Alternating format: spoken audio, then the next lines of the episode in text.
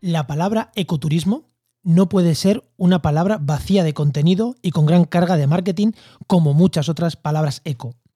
Desde la asociación Soy Ecoturista están trabajando para que cuando un establecimiento, cuando una empresa venda ecoturismo, además de una experiencia, estén vendiendo conservación, conservación del entorno, conservación de las tradiciones, conservación de un espacio protegido, para garantizarte que cuando haces ecoturismo contribuyas de una manera activa en beneficio de la naturaleza y del territorio. Comienza Actualidad y Empleo Ambiental, un podcast de Juan María Arenas y Enoc Martínez.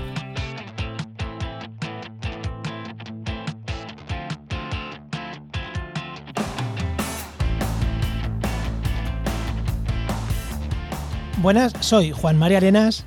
Y yo, Enoc Martínez. Y este podcast cuenta con el patrocinio de GeoInnova Profesionales expertos en territorio y medio ambiente, que puedes encontrar en www.geinnova.org. Hoy, en el programa 107 del martes 13 de julio, hablamos sobre turismo sostenible o ecoturismo. Eh, bueno, más bien sobre ecoturismo, pero ahora veremos. Ahora, le preguntaremos a nuestro invitado la diferencia entre una cosa y la otra. Eh, pero no, antes de eso, antes de eso, ¿qué tal, qué tal tu semana? Pues, eh, a ver, lo primero es que estamos grabando con antelación, así que... Pero yo creo que voy a estar un poco liado de mudanza, porque me vuelvo a Talavera y me da que voy a tener líos ahí con haciendo cajas. Pero bueno, supongo. ¿Crees que vas a estar haciendo eso, no? Sí. ¿Y tú qué tal tu semana? Yo he estado remojándome el culo en Cádiz, en la playa de Cádiz, que son unas playas maravillosas. Y si no pasa nada, estamos grabando antes de irme yo esta semanita que me tomo libre. Si no pasa nada, yo estaré en Cádiz. Pero, pero sí que quiero decir una cosa que sí que está lanzando, aunque esto de vacaciones, he tenido que trabajar un pelín, que ya lo tengo planificado. Y es que vamos a lanzar la web de Biomas, eh, eh, bio-más.org que es una web de, bueno, con Iñaki Abella, que estuvimos la semana pasada hablando con él, pues la web ya está visible, la nueva web, el nuevo cambio que le hemos hecho, y si no pasa nada, eh, el, día, el día que esto se le publicado, esa web estará visible, que hayamos solicitado el cambio de, el cambio de dominio, eh, de migración de dominio, así que ya estará la nueva web visible de Biomas. Muy bien. ¿Nos presentas al invitado? Te presento al invitado. Hoy tenemos con nosotros a Joaquín Fernández de Liencres, que es biólogo, guía intérprete de naturaleza, educador ambiental y hortelano ecológico, además de director de Huerta de Cañamares, que es una empresa de ecoturismo y educación ambiental, y vicepresidente de la Asociación de Ecoturismo en España. Muy buenas, Joaquín, ¿qué tal? Hola, buenas tardes, Juan. Muy buenas, ¿qué tal? Oye, de la descripción, que te he hecho una descripción ahí un poco 360, ¿me he dejado algo? Pues sí, te has dejado yo creo que casi lo más importante. Todo lo que nos dedicamos un poquito a esto del ecoturismo, estamos vinculados a una zona, a, un área. Ah, es verdad. ha faltado eso y es lo más importante, ¿no? el, ecoturismo ya hablaremos lo que es y tal, pero nos comprometemos donde vivimos. Yo soy de la Sierra de Cazorla, en la provincia de, de Jaén, en Andalucía. Ole. Sitio precioso. Bueno, pues eh, vamos a hablar después de ecoturismo. Eh, Sierra de Cazorla, la verdad que es un sitio espectacular. Mm, ¿Entramos con el empleo, no? Venga, vamos allá.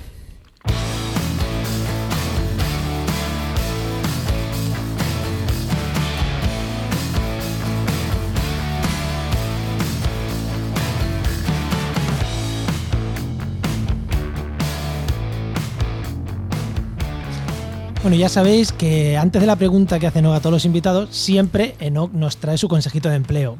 Que ya sabéis también que no, que es director de la web www.trabajamediambiente.com, el portal de búsqueda de empleo más importante del sector. Si estás buscando empleo o si estás buscando a gente a la que contratar, es tu portal para poner tu oferta o para buscar tu oferta de empleo.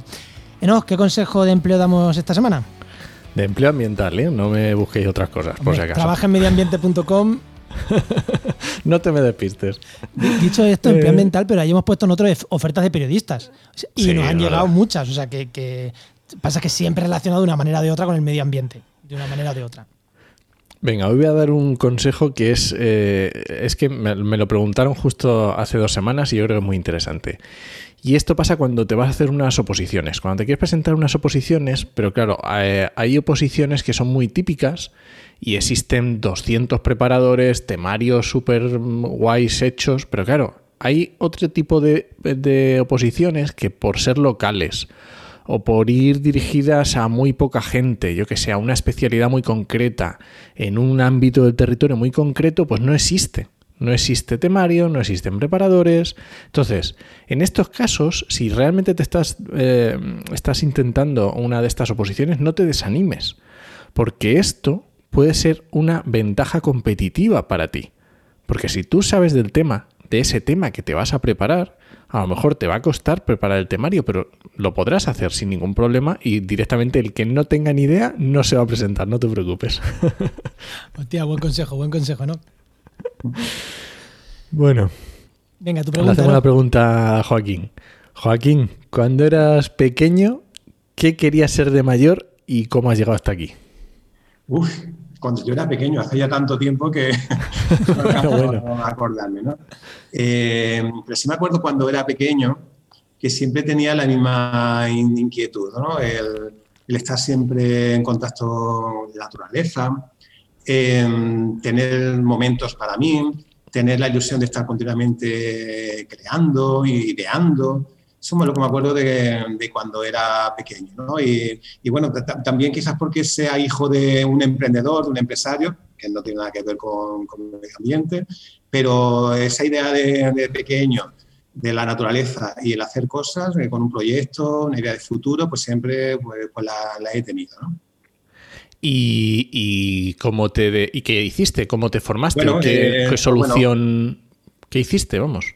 Pues bueno, siempre mm, desde pequeño pues estaba muy relacionado con, temas ambientales, a través de mi familia, a través de otra serie de, vivencias.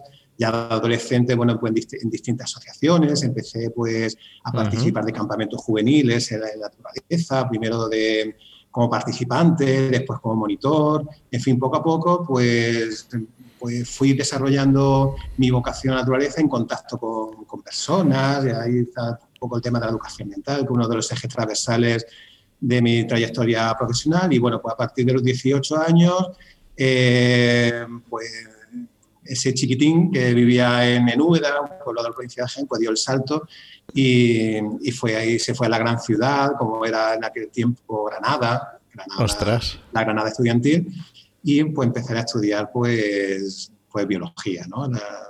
pues mi, mi, gran vocación pues la canalicé a través de la, de la carrera de licenciatura de Ciencias Biológicas y, y bueno, me especialicé en, botánica y, bueno, año maravilloso, los años de, de estudiante, ya no solamente por, no solo por la juega de Granada.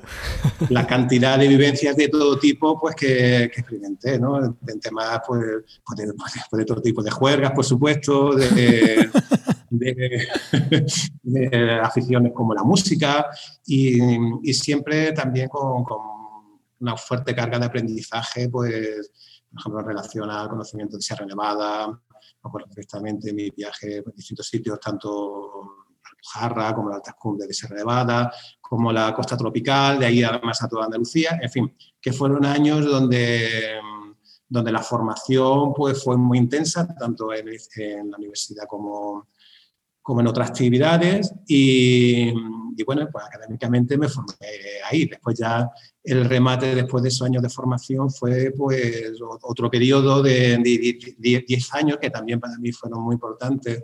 Formación, eh, Mm, aunque estaba trabajando, pero no paré continuamente de, formarme. Aproveché para distintos trabajos que fui desarrollando en relación a educación ambiental, en relación al desarrollo rural, a la consultoría ambiental incluso, pues me dio la oportunidad de conocer eh, la red de espacios naturales protegidos de, de, Andalucía, incluso, bueno, pues entre en, contacto con algún espacio protegido de Europa, como, como los de Italia, como, también en Gran Bretaña. En fin, fueron 10 años de complemento de mi formación académica de la universidad y cuando pasaron pues, esos 10 años, pues esa otra parte que, tenía latente, como es el, el, autoempleo, el ser protagonista de mi, de mi proyecto, pues, pues, pues decidí pues con, con, mi familia, pues decidí pues, pues emprender un maravilloso proyecto pues, de ecoturismo y educación ambiental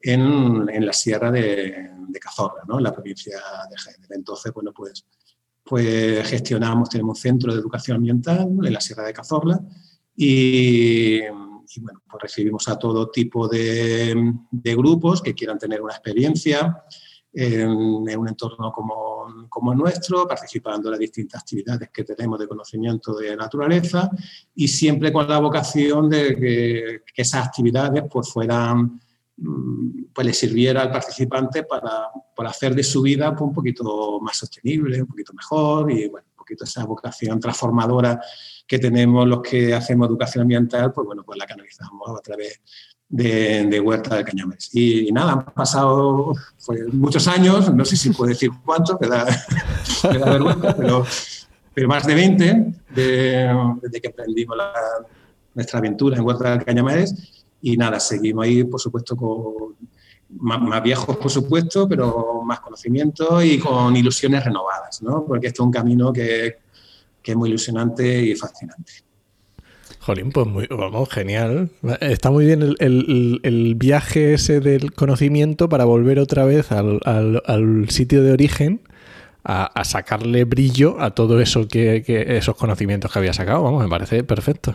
Efectivamente, creo que el emprendimiento, y ha dado una tela aquí, eh, se habla de emprendimiento, pero tenemos que retomar eh, aquello que, hemos experimentado, ¿no? tanto a nivel, una serie de antecedentes personales, y, tienen que estar ahí presentes. Y, por supuesto, pues ya de formación. Joder, es que. Mm, Ni un pero. Claro, cuando viene gente, cuando viene gente joven, que es, es como, bueno, está empezando tal, pero cuando es alguien así con la carrera tan cerrada y que tiene un negocio funcionando, y además es de lo que justo vamos a hablar, es que poco podemos, poco podemos decir nada más que, oye, mm, que se puede mm, montar proyectos de emprendimiento Sí, esto es por hacer alguna puntualización. No, no a ti, sino para los oyentes. Joder, mm, que, aprovechar tus conocimientos, en este caso de la biología, de la educación ambiental, para montarte un proyecto que muchas veces cuando se emprende, ah, yo dejo la biología y emprendo otra cosa. No, no, igual que yo me dedico a la comunicación y, para nada he dejado de lado la biología, eso lo decía hace poco mi padre. Decía, eh, tanto estudiar una tesis para esto. Y yo decía, ¿para qué? ¿Para dedicarme a la comunicación científica? Claro, precisamente mi formación me ha servido llegar a donde estoy, ¿no? Pues en tu caso, Joaquín, es exactamente igual, que hay mucha gente que lo ve como, hostia, ya ahora te de empresario de turismo. Ya, ya, pero mm, si no fuera biólogo no podría hacer todo lo que, todo lo que has hecho. Efectivamente. de hecho, las expectativas de, las salidas laborales en, en biología, medio ambiente, eh, son, inmensas desde que yo empecé a estudiar hace 30 años y no salimos de ahí, ¿no? Y mm, las expectativas están... Pero nosotros tenemos que luchar para que esas expectativas se hagan realidad, ¿no? Independientemente de la coyuntura que nos rodea, las administraciones, em, etcétera, que, que, debemos exigir que haya una apuesta más decidida, pero nosotros, si tenemos esa vocación y esa formación, yo creo que tenemos mucho que hacer, mucho que aportar. Sí. Totalmente de acuerdo. ¿Vamos con el tema, Enoch? Vamos al tema, venga. Venga.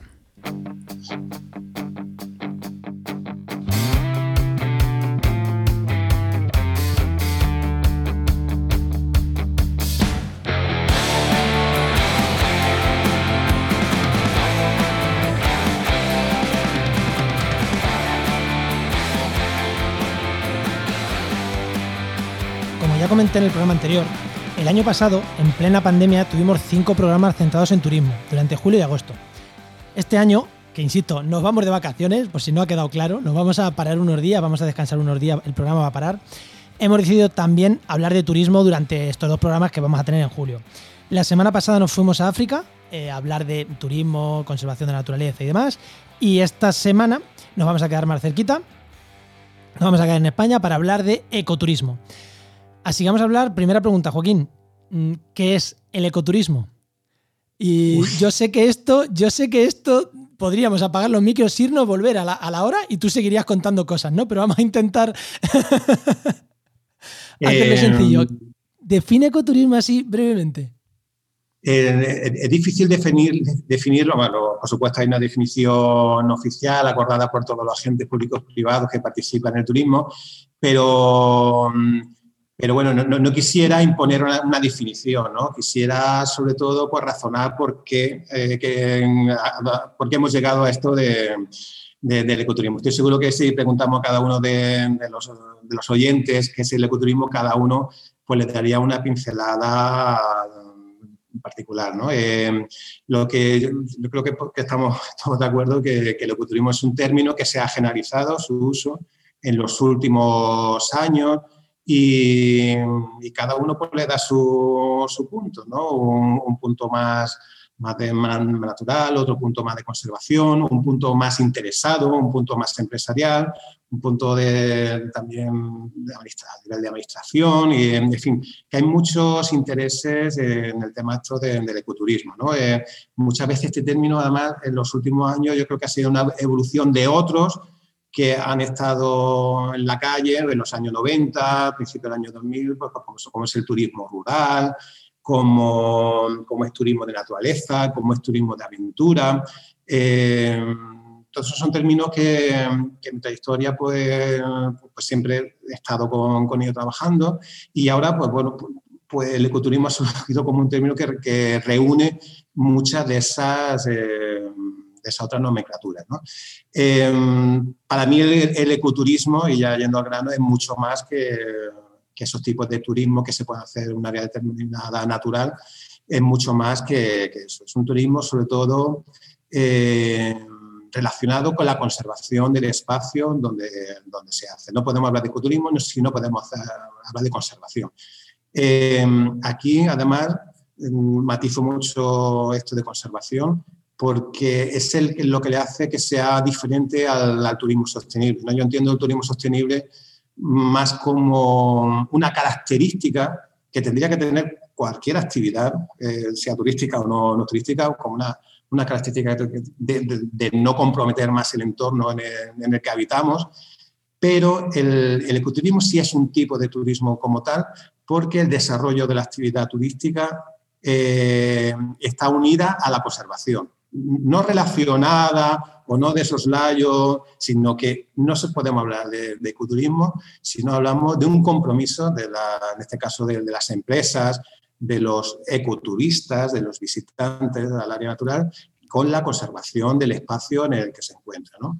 Entonces, bueno, pues... Cuando hablamos, eh, por cortar un segundo, cuando hablamos de conservación, nos referimos no solo a conservación de la naturaleza, sino a conservación de la naturaleza, de las tradiciones, de, del, lugar, ¿no? más, allá de... Casi que la semana pasada estuvimos hablando de conservación de fauna en África. Aquí hablamos de conservación, pero más amplia, ¿no? También del entorno.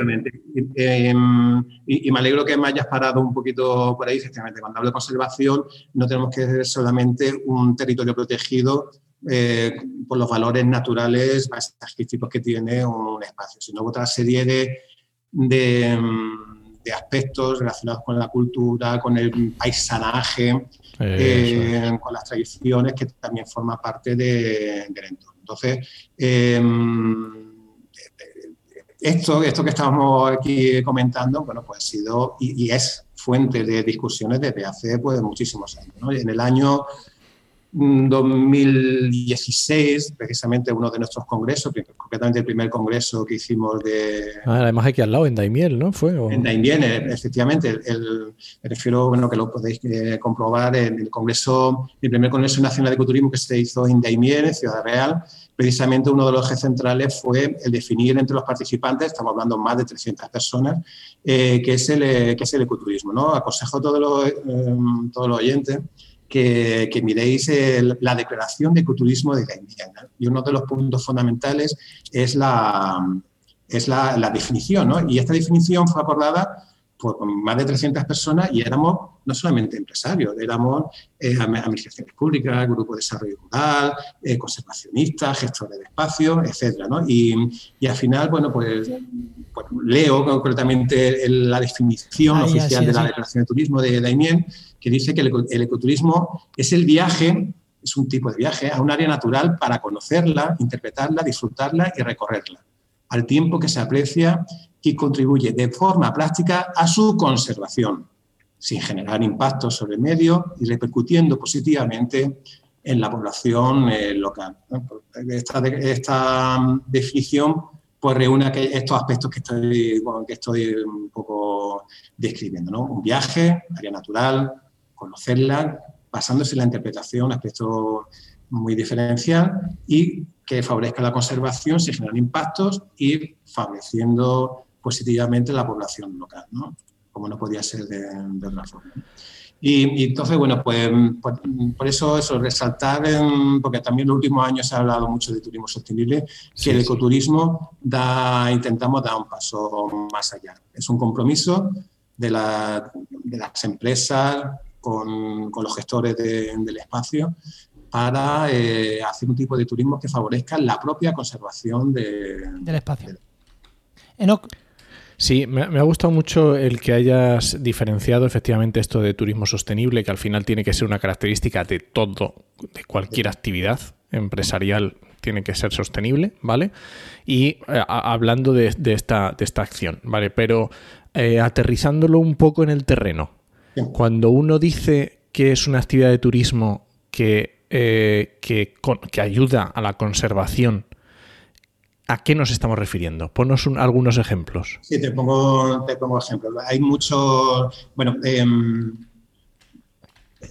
concretamente a través de la asociación nuestra, la Asociación de, Ecoturismo, hay, varias formas de, poner de manifiesto pues, pues este compromiso. ¿no? Em, en primer lugar, bueno, hay, una forma de gestión, tenemos una, metodología que, por la que las empresas se comprometen con los gestores de los espacios a través de diversos instrumentos de planificación, sonará, no sé, sonará, por ejemplo, la Carta Europea de Turismo Sostenible, o sonará eh, la figura del geoparque, o sonará la selva de la biosfera, al final, distintos modelos a partir de los cuales las empresas se comprometen a colaborar con los gestores del espacio. ¿Y qué es lo que hacen las empresas? Bueno, se puede encontrar muchísimas formas. Por ejemplo, a través de la educación ambiental, ¿no? A través de la educación ambiental pues, eh, por ejemplo, que es lo que trabajo yo, a través de las actividades y eso fomentamos el conocimiento del espacio, eh, favoreciendo pues, su conservación. Por ejemplo, otras, otras empresas que hacen mucha observación, ¿no? por ejemplo, nosotros también hacemos temas de observación y, por ejemplo, algunos datos curiosos que podamos encontrar pues, en la naturaleza, pues hacerlo saber por las autoridades pertinentes de la conservación. Pero me acuerdo hace hace unos años, una actividad de fotografía aquí en, mi zona, pues, pues vimos el, una actividad turística eh, y vimos el, buitre este de, Mauritania, el, buitre de, de, Rupel, no sé si lo, si lo conocéis. Bueno, era una cita que... Pues, pues sí, que era muy interesante, claro. Entonces lo hicimos llevar y, y, además mandamos fotos, algunas de las fotos que conseguimos de, esta visita, pues otra contribución a la, a la conservación. Eh, más eh, aportaciones, por ejemplo, el, cada vez más nuestra empresa pues hacemos el, cálculo de la huella de carbono y compensamos pues, pues, con algunas actividades, por ejemplo, en nuestro caso pues, pues hacemos muchos temas de reforestación, recogida de basuras, eh, más, más aportaciones, por ejemplo, en algunos, algunos proyectos pues se da parte de lo de lo recaudado, por ejemplo, y se, se dona pues, a distintas instituciones, ONGs que, actúan en el territorio. Pues, pues, todos son medidas que, que, favorecen la conservación y son las aportaciones que tienen las empresas. Oye, y algo que últimamente se estila mucho, eh, los deportes en la naturaleza. Bueno, eh, eh, ese es un melón, un melón guapo. Es, un, un, melón y estamos, estamos con ello. ¿no? En, nuestra, nuestra, asociación forma parte de más de 600 empresas. Eh, en, empresas de todo tipo, personalmente un, pues un 60% son alojamientos, un 30% actividades y después otra serie de empresas como empresas de transporte, eh, puntos de información, eh, talleres, etc. hay, como veis, hay un número importante de empresas de actividades. La, la mayoría de las empresas de actividades yo soy empresa de actividades, eh, somos empresas de turismo activo. ¿eh? Eh, o sea, que, para nada estamos reñidos. Sí es cierto que, mm, que, el turismo activo lo entendemos como la vía a través de la cual podemos hacer ecoturismo. Por ejemplo, el, mm, yo, por ejemplo, pues con mis clientes, pues, pues, vamos a andar a ciertas zonas, practicamos el senderismo, pero es el medio para, eh, para acercarlo a conocer un recurso determinado. El, fin no es el sendero. ¿eh? El, fin es, eh, por ejemplo, otro ejemplo de este tipo, un paseo en, en barco para, ver ballenas. lo importante es la observación de las ballenas, pasa que necesitamos de, de, un medio como es el, como es el barco, pues para eso. Y lógicamente, quien maneje un barco, pues tiene que tener los conocimientos técnicos y todos los permisos adecuados para que se haga de manera segura. Entonces, pues claro que el turismo activo tiene, tiene cabida en, ello. ¿no? Se podía poner. Pero efectivamente, ¿no? el, turismo activo, muchas de nuestras empresas son, somos turismo activo y cada vez más las empresas de turismo activo de tipo tradicional se están incorporando y están incorporando estos matices de protección, de conservación del, entorno, eh, sobre todo las más modernas, las, más concienciadas. Claro, eso iba a decir, ¿no? Que, que, no está reñido ecoturismo con deportes de multiaventura, con turismo de multiaventura, pero no todas las actividades de multiaventura se consideran ecoturismo, por mucho que se hagan en la naturaleza. No todas las actividades, pues, eh, efectivamente, lo, hemos comentado antes con la definición de, ecoturismo, que, que, menos que cualquier actividad que se haga en el entorno pues sea sostenible. Eso que, por supuesto, cualquier empresa de turismo activo debe, debe aspirar a, ser sostenible. ¿no? Que una cosa es la actividad y otra cosa es el objetivo. Yo creo que ahí lo has dejado claro en el sentido de que sí, puedes hacer senderismo, pero el objetivo no es hacer senderismo. El objetivo es la educación ambiental. La bicicleta. La, bicicleta es un medio interpretativo eh, fascinante, sobre todo en una zona como, como la nuestra, que hay tantas pistas forestales, ¿no? El ir con, con un guía, eh, disfrutando de los paisajes tranquilamente, haciendo paradas, no tiene nada que ver con un, descenso de mountain bike que van por los senderos a todo meter y tal, ¿no? Y el, medio de transporte es el mismo, pero el objetivo no tiene absolutamente nada que ver. Esto hace poco tuvimos a... Eh, ¿Cómo era? De, ahí no me acuerdo ahora el nombre. Ecolocaliza. Ecolocaliza, que nos estuvieron hablando del tema de salidas justamente de haber de avistamiento de cetáceos y la importancia que tiene el hacerlo bien. Y yo creo que es en el 94 fue, hace no mucho. Con Rocío Espada, ¿no? De visita el estrecho en la bahía de Algeciras y el campo de Gibraltar y el estrecho de Gibraltar. Y yo creo que ese es un ejemplo muy bueno. Hay varias empresas en Bahía de Cádiz de eso que hacen este, este enfoque, ¿no? Sí, estas chicas, de hecho, no, se definen como ecoturismo, pero realmente es lo que hacen, lo que tú dices. O sea, llenan el barco para ir a visitar ballenas, pero aprovechan que van a tomar datos científicos, siempre que van, no, hacen una expedición a visitar ballenas, hacen una expedición mm, de investigación, entre comillas. O sea, que, o sea, sí, cobran por la visita, porque son cuatro horas a ver ballenas, pero, mm, o cuatro, o seis, o dos días, lo que echen, pero es verdad que es un paso más allá. No es solo ver ballenas por ver ballenas, sino es hacer investigación, hacer eh, mucho más. Una cosa que te quería preguntar también, eh, por mm, cambiar un pelín de tema, eh, ¿qué perfil tiene el ecoturista? O sea, ¿qué, ¿hay algún perfil definido? En plan, pues mira, mm, clase media, joven, eh, no sé, o sea, tenéis determinado... Sí, turismo interior, extranjero... Bueno, pues el, de fuera. me alegro que me hagas esta pregunta porque precisamente en los últimos años eh, hemos visualizado todo, todo este tipo de cuestiones relacionadas con definir un poquito el ecoturismo, eh, tanto tipo de empresas como la oferta, la demanda. Y, bueno, precisamente hace cuatro años tenemos un convenio con la Secretaría de Estado de, Turismo y en el que estamos haciendo el Observatorio de, Ecoturismo. ¿no? El Observatorio de Ecoturismo lo que permite, lo que persigue efectivamente es visualizar el ecoturismo y, ver qué es lo que se está haciendo y cómo se está haciendo. Entonces, en relación al perfil de, ecoturista, pues bueno, pues los, datos que se están que, se están obteniendo, que es un perfil bastante variopinto, en edades, a lo mejor edades medias, eh, con un nivel eh, cultural pues, pues, significativo, ¿no? Eh, eso es, eso es importante. No hay tanta diferencia a nivel adquisitivo, en el tema de, económico no hay, hay, sí hay mucha, mucha, variedad. Eso, te iba a decir, que es más, es más el nivel cultural que el económico. Que Efectivamente, tema cultural y, y término medio. ¿no? En, esta, en el Observatorio de Ecoturismo también pues no solamente definimos el perfil, definimos las motivaciones, hay motivaciones muy variopintas, variaciones como como pasar unos días tranquilos, como conocer la naturaleza, como pasar en familia. Eh, en fin, hay muchas variables que las tenemos ahí. Aconsejo a los oyentes que en nuestra, nuestra página soyculturista.com eh, veáis lo que, los resultados del Observatorio del Ecoturismo. ¿no? Es, lo más actual que hay ahora mismo en, definir el, el ecoturismo, en cuantificarlo, visualizarlo, ver las distintas modalidades y, es muy interesante ¿no? para todos los que queráis acercaros, es lo más actual, lo que estamos haciendo eh, con el Observatorio de Ecoturismo. ¿Y hay mucho extranjero o no se estila? ¿O sí? Eh, sí, sí, sí. Vamos. Sí, ahora mismo que no tengo los datos aquí. No, no, lo que te acuerdes, no te preocupes. Sí, sí, sobre todo en qué zonas, qué empresas, pero, pero bueno, a lo mejor estaríamos hablando de un 20-25% en algunas zonas, en algunas zonas más, otras zonas menos, pero sí, el, turismo extranjero es uno de, en algunos, algunos destinos que son, por ejemplo, se me está ocurriendo Doñana, ¿no? Ajá, claro.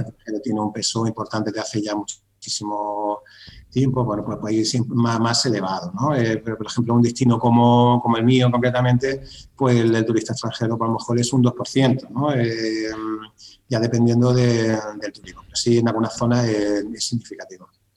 vale, vale, vale. Y bueno, quiero todavía, nos quedan dos puntos que quiero tratar. Eh, mira, le, he dicho a Nos que íbamos a tirar por el de las que entra ya en la asociación, pero antes te voy a hacer una pregunta. Antes de entrar ya a hablar de la asociación, de las preguntas que te quiero hacer de eso. ¿Cómo ha afectado al ecoturismo el COVID? Pues, pues bueno, te puedes imaginar a mal, nivel... Mal sí, o sea, mal sin duda como a todos los sectores, pero... Sí. Por, supuesto, vamos, a nivel, de, a nivel empresarial, pues bueno, pues todos hemos sufrido el, palo tan gordo de estar, de estar parado, ¿no? Pero la buena noticia de, esto es que ya no solamente el interés de, del turista, de visitar espacios, de tener momentos más auténticos, más naturales, sino también ha supuesto en el sector nuestro, en nuestro usuario, necesidad de trabajar juntos, de comunicar, de compartir penas, de, compartir necesidades, de responder. Eh, a nivel promocional, a nivel de repercusión en medios, pues en estos dos años, eh, casi que llevamos, año y medio que llevamos de pandemia, la repercusión en medios que, que hemos tenido ha sido mucho mayor que, en 10 años que llevamos eh, funcionando, ¿no? Y es fruto, eh, por un lado, de la madurez que tenemos como, como, asociación y también de la necesidad que tiene cada vez el público de, visitar y tener experiencias pues, más auténticas, experiencias más de, de, ecoturismo.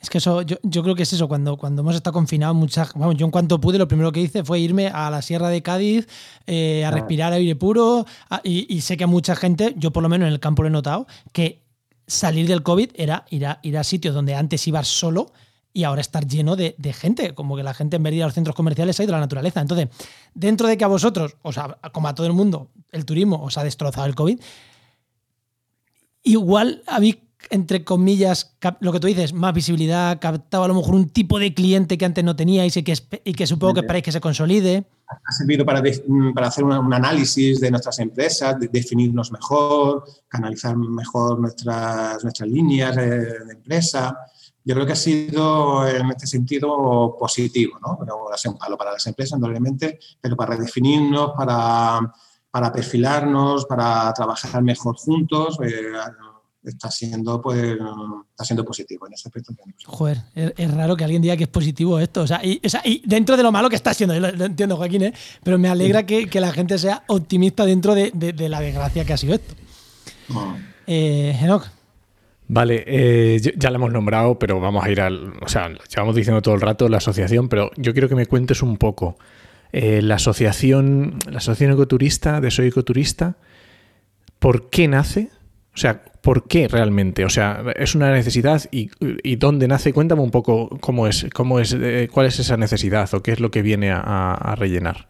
Bueno, la Asociación de, de, Ecoturismo surgió en el año 2010 y fue resultado de, recoger los esfuerzos que se, hicieron en la primera década de, este siglo, ¿no? En, ciertos espacios eh, naturales protegidos, ¿no? de, cara eh, a hacer una gestión pues, más sostenible y, contando pues, con, las experiencias y la población local. ¿no? Em, entonces, bueno, pues al amparo de, ciertas zonas, de ciertos destinos donde, donde, el, turismo pues estaba siendo cada vez más importante en esas zonas protegidas y cada vez más sensible en cuestiones medioambientales, pues se vio que, que tenían objetivos comunes muchas de estas zonas eh, muchos de estos destinos, muchas de estas empresas que, que componen estos destinos, y entonces pues eh, se decidió pues, hacer esta asociación, ¿no? con el objetivo, por un lado, de, de proteger el ecoturismo como un tipo de, de, turismo relacionado con la conservación, y por un lado también puede favorecer a las empresas, a las pequeñas empresas que vivimos en estos espacios naturales protegidos, que no podríamos acceder a ciertos servicios, a cierta eh, posibilidad de promoción, eh, que no podríamos acceder nunca pues, de manera pues, aislada. ¿no? Entonces, ya os digo, fruto de lo que se estaba haciendo a nivel de conservación, desarrollo rural, a principio de, de este siglo, junto con las necesidades de colaborar, de hacer otros servicios, pues surgió en el año 2010 ya pues, la, la Asociación de, de Ecoturismo en España.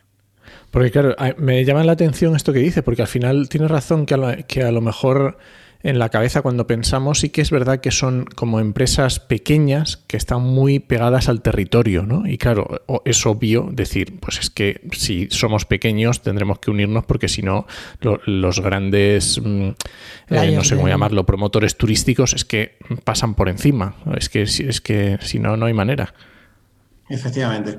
Eh, fue una oportunidad estupenda. Además, bueno, pues, pues tuvimos la, la, posibilidad de tener ciertos apoyos, incluso a nivel de, de, del ministerio, todo eso, bueno, pues la necesidad que teníamos de hacernos ver, de hacer este tipo de turismo junto con ciertos apoyos, pues facilitó mucho pues que, que la asociación fuera pues tomando, tomando cuerpo. Estamos hablando de, del año 2000 10 hasta 2021, que estamos ahora, más de 100 años, donde por supuesto los inicios fueron difíciles, fueron complicados, el hacer una masa crítica suficiente, el involucrar a más espacios, a más empresas, todo eso fue hasta encontrar en el momento que estamos ahora, donde, donde más de 20 destinos de toda España estamos dentro de, de la Asociación de Ecoturismo, donde hay, estamos más de 500 empresas, en fin, que, que, es un volumen pues, muy importante. No, no paramos de recibir solicitudes de, para entrar dentro de la asociación de ecoturismo.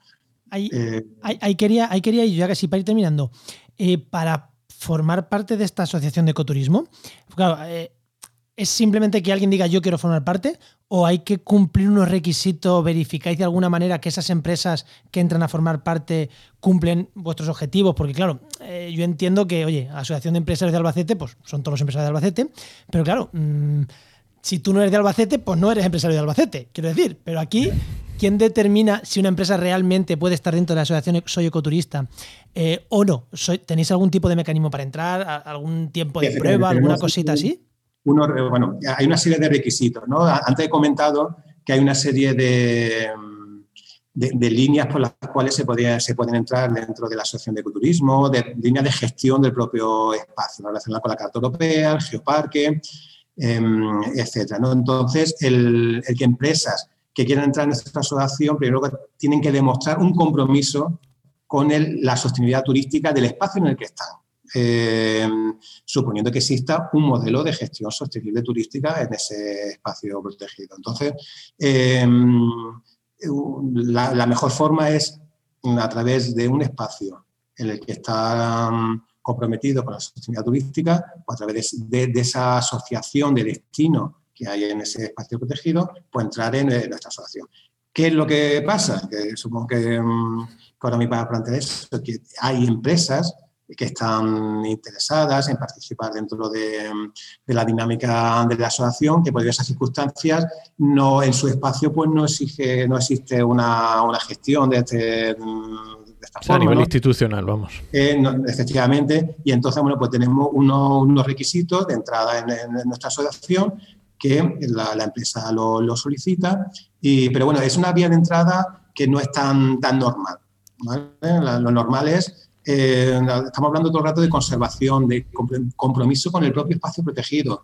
Eh, eso exige, exige un, un, vínculo con el gestor y con el resto de empresas que, que, forman parte del espacio. Es que de manera individual es muy complicado pues, eh, hacer ecoturismo. Tú puedes hacer que tu empresa sea maravillosa, que haga, que haga cuestiones increíbles a nivel de, de sostenibilidad, pero si no tiene una relación con el resto de empresas que hacen turismo y con el gestor del espacio, es muy complicado estar. Entonces, efectivamente, tenemos requisitos para entrar de nuestra, nuestra asociación eh, y concretamente, bueno, hay una línea que no la he comentado todo sobre, no he comentado hasta ahora, que es la más atractiva dentro de la asociación, que es el club de, ecoturismo. ¿no? El, el de ecoturismo es la línea específica que tenemos de promoción y comercialización del ecoturismo, ¿no? sobre todo para entrar dentro de esta línea de promoción y comercialización donde somos más estrictos, entre comillas, al, acceso. ¿no? Eh, para entrar de la asociación, pues basta, pues, bueno, pues,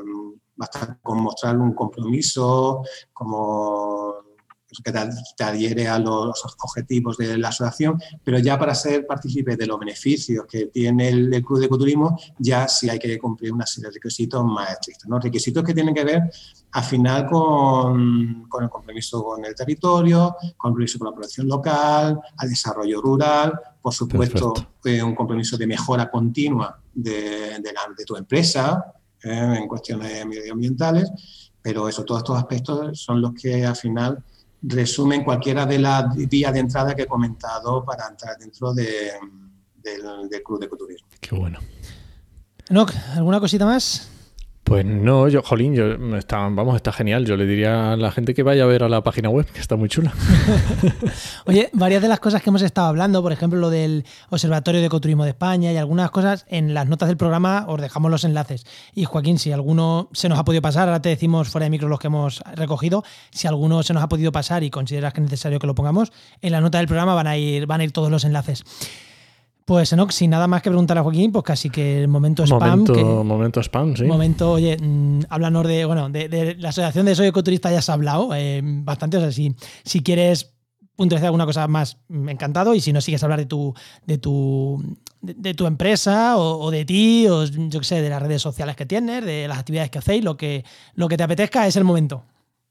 Bueno, yo, yo invitaría a que a que los, a, los ecoturistas que estáis escuchando esta, esta sección, pues con, acerquéis a los espacios protegidos, de, conociéndolo, visitándolo a través de, las empresas que, estamos comprometidos con estos espacios. ¿no? Más que hablar de la mía, que os puedo contar muchas cosas, mi, empresa se llama Huerta del Cañamares, está en la Sierra de Cazorla, la encontráis rápidamente, pero sobre todo eso, quería lanzaros este mensaje, ¿no? que, a través de, la, cantidad de destinos que están, que, están en nuestra asociación, pues conozcáis la maravillosa naturaleza que hay en, que hay en nuestro país. Eh, y además conocerla a través de, las, de las empresas que estamos comprometidas con la conservación de, de estos maravillosos espacios.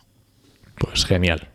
Pues genial, genial. Eh, bueno, ya digo, dejaremos, dejaremos la nota del programa, lo de soyecoturista.com, que es la web, y las redes sociales también, que supongo que no, he cotillado, no sé si las tenéis las redes sociales. Sí, sí, en de Soy Ecoturista tiene ahí Twitter, Instagram, Facebook. no, no he cotillado, digo, no he cotillado el documento, porque siempre las pones arriba y no sé si me la habías añadido o no. Sí, sí, tienes redes sociales. ahí están. Pues nada, Joaquín, muchísimas, muchísimas gracias por, por pasarte por aquí. Muchas gracias. Gracias a vosotros. Hasta luego. Chao, hasta otra. Muy bien. Venga, hasta luego.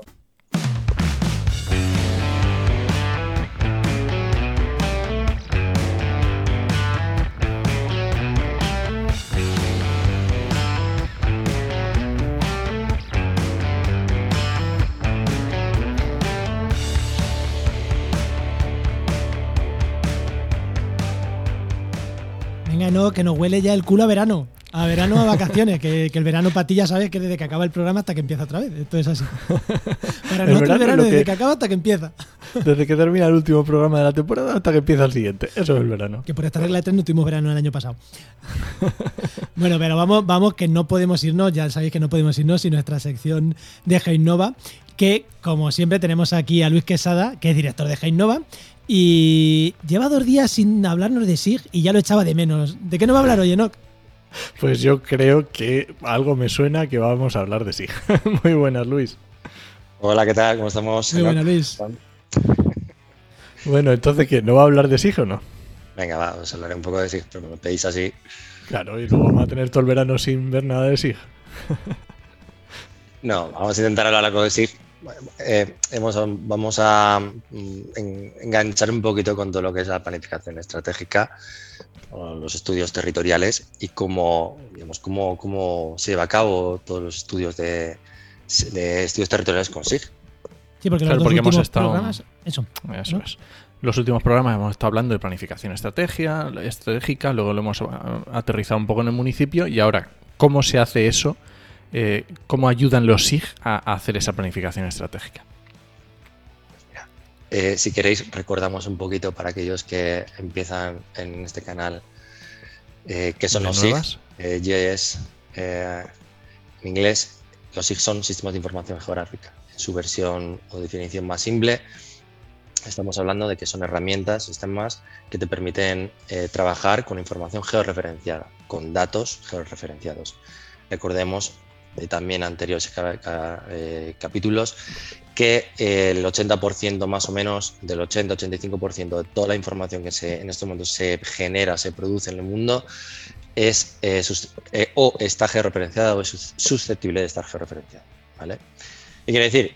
Pues que tenemos un montonazo de información que podemos analizar y que nos puede servir para poder hacer análisis territoriales de diversos enfoques, diversos sectores. Porque al final los SIG eh, nos van a permitir, también dentro de lo que es la definición de SIG, eh, pues nos van a permitir, eh, evidentemente, cargar, leer esa información, gestionarla, manipularla, nos va a permitir analizar esa información, nos va a, nos va a permitir modelizar esa información para establecer marcos futuros ¿vale? o tendenciales y eso nos va a permitir siempre, y en ahí está el tema de la planificación estratégica, ¿vale? Eh, nos va a ayudar siempre a la toma de decisiones, que al final la planificación estratégica, recordemos, es un sistema orientado a la toma de decisiones, ¿vale? Siempre.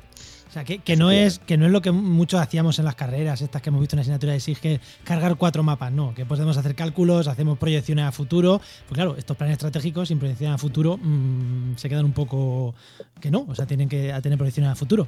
Y esto los SIG no lo permiten.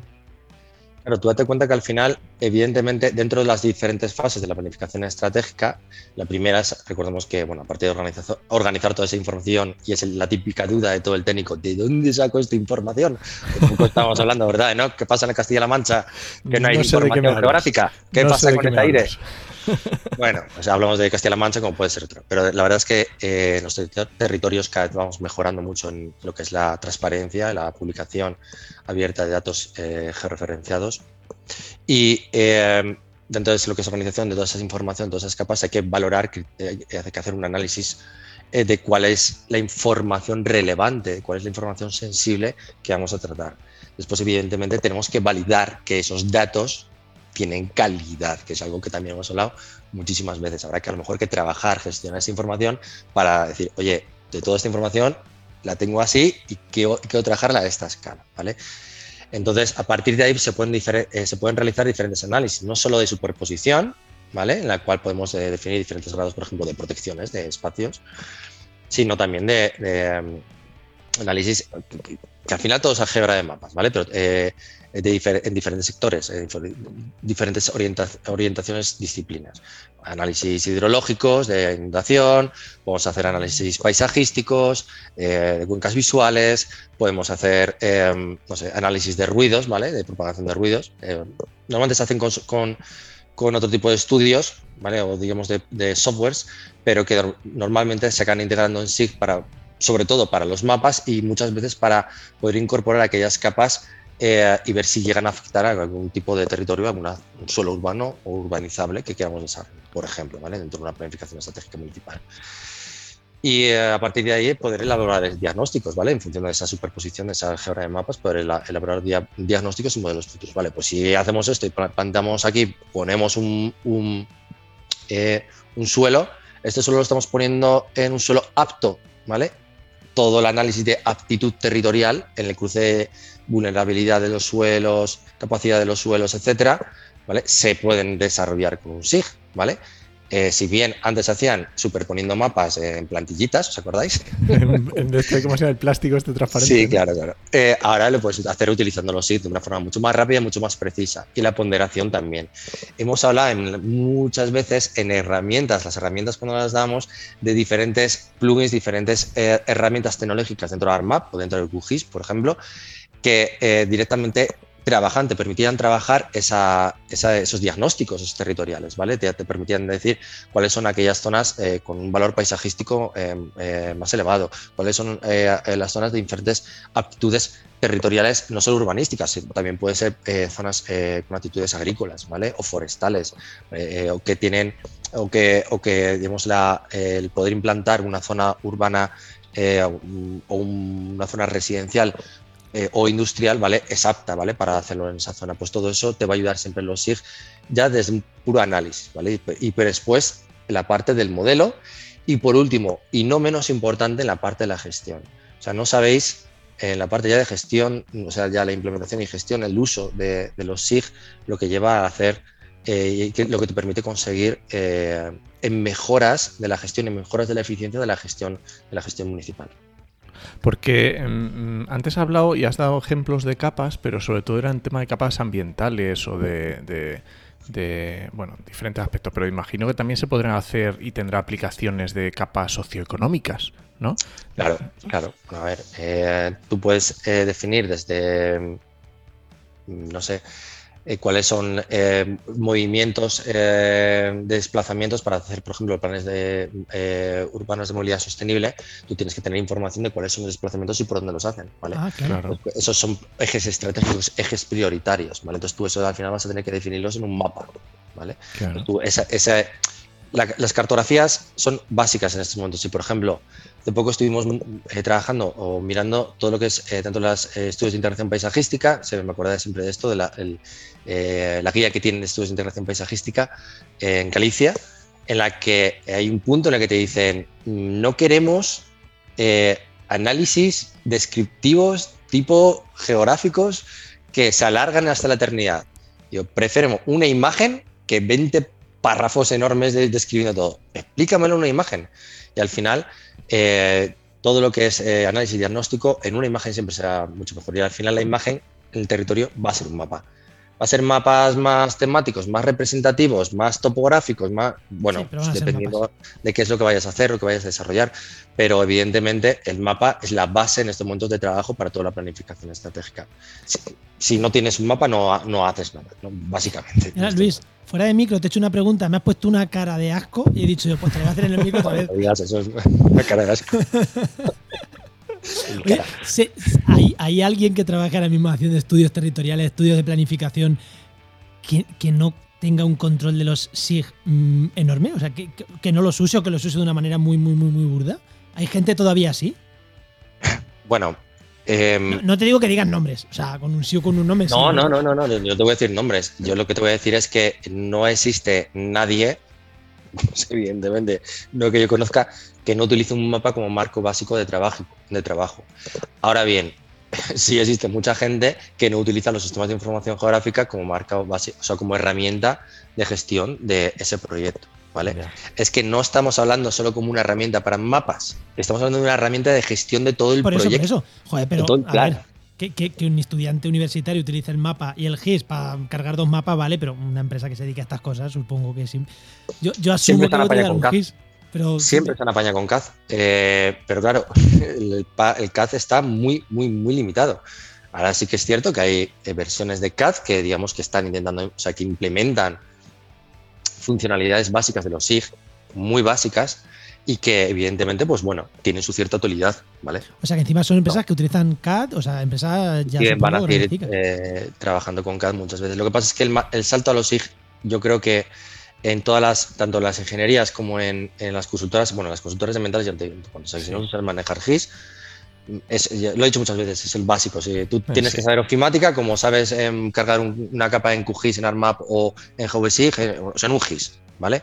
Si tú no sabes manejar un GIS, eh, o sea, un GIS en estos momentos es una consultoría ambiental y territorial, urbanística, en estos momentos está, o sea, tú como tu perfil está mm, cojo. o sea, está cojo. O sea, no, si yo veo a alguien que no sabe manejar esto y lo hago fuera. Eso es el mínimo. A partir de ahora ya si, vas a poner eh, ventajas competitivas, pues yo te voy a decir, hola, mira, si sabes programar en R, qué bien. y sabes manejar QGIS, ay, mira, y está hecho trabajos de, todo esto. Mira, y lo pones todo en la web, importante, demostrar, mostrar todos tus proyectos. Eh, si quieres optar a Sí, pero el básico es el básico. Es como, mm, si vas a ser taxista, por lo menos tener el carnet de, taxi, ¿no? Pues esto es igual. Eso sí, eso yo creo que en estos momentos eh, a nivel de planificación estratégica es básico. O sea, no, sea, es que en urbanismo, tanto para elaborar indicadores ambientales, indicadores urbanísticos eh, o más territoriales, eh, son básicos, o sea, tanto para la gestión de decir qué está pasando en estos momentos en la actualidad. O sea que, pues eh, hay una congestión en un sitio, ¿eso dónde lo estás viendo? En un mapa, ¿vale? Pues mando a las, a las, patrullas y eso dónde se ve reflejado, en un mapa, ¿vale? Pues es, es todo eso. Un mapa es la base. Pues Luis, muchísimas, muchísimas gracias. No sé si alguna pregunta más, ¿no? ¿Algo se te queda? No, solamente que pase buen verano. Nos vemos ya en septiembre. Pues igualmente. Pues aquí estaremos. Hasta septiembre, Luis. Venga. Pues recuerda que esta sección te llega gracias a nuestro patrocinador, a GeoInnova. Profesionales expertos en territorio y medio ambiente. Y que puedes encontrar en www.geoinnova.org.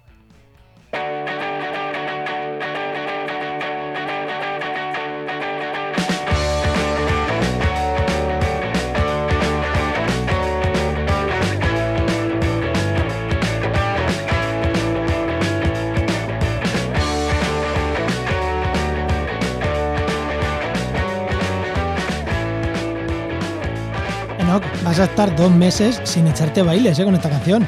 No te preocupes, me la pondré yo solo. venga, vamos, que nos huele el culito a playa. Venga, venga. Venga, venga, que. Mm, bueno, no, bueno, a mí ya me ha olido. yo cuando esto se emita, yo ya, yo ya estoy de vuelta. ¿Qué, ¿Qué, me recomiendas?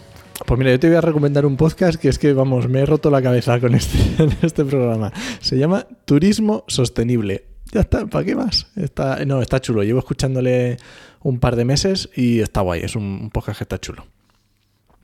¿Y mm. tú qué me recomiendas para este veranito? Que escuches podcast. Bueno, a ti ya sé que lo vas a escuchar, pero yo voy a recomendar a la gente, no, en serio, eh, no voy a recomendar ninguno en concreto, porque el verano es muy buena época para escuchar podcasts antiguos. Antiguos, de conocer nuevos podcasts, eh, este podcast que dice, quiero darle una oportunidad a este, pero Claro, te escuchas un programa en el día a día, es, es, un buen momento para decir, joder, me voy a escuchar cinco programas de este, cinco del otro. Es un buen momento para escuchar podcast y para ello un buen reproductor específico de podcast, Pocket Cast, eh, el que tú usas cuál es, ¿no? Podcast Addict. Podcast Addict, es, bueno, alguno de estos para poder escuchar podcast, te lo pones y te pones a buscar en los que hemos recomendado, antiguos, y vas, y vas haciendo pruebas a ver cuáles son te gusta. Para cuando llegue septiembre, pues tenga en tu repertorio alguno más interesante. Y muy más allá. Y si no sabes qué podcast escuchar, pregúntanos. Sí, dime, oye, que quiero escuchar algo de, este, de este tema, no te preocupes. Sobre todo si son de ciencia, de medio ambiente o de marketing y emprendimiento. Tenemos unos pocos.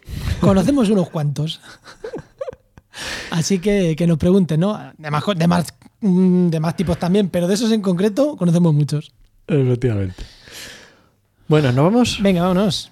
Pues nada, este podcast pertenece a la red de podcast Podcastidae, la red de podcast de ciencia, medio ambiente y naturaleza. Y muchísimas gracias por compartir, muchísimas gracias por haber estado ahí este año largo que no hemos parado. Mm, eso, que muchísimas gracias, que nos encantan vuestros comentarios en redes sociales y que los aunque no vayamos de vacaciones, dejarlos, seguir dejándolos, que nosotros vamos a estar con el Twitter, vamos a estar, ¿eh? Una cosa es no grabar y otra cosa es perder el móvil, que eso no lo vamos a hacer. Así que podéis dejarme vuestros comentarios de este programa y de otros muchos que, estaremos ahí, que estaremos ahí para responder. Estaremos seguros, muchas gracias. Pues te esperamos en el siguiente programa de actualidad y empleo ambiental en septiembre. Nos escuchamos. Adiós.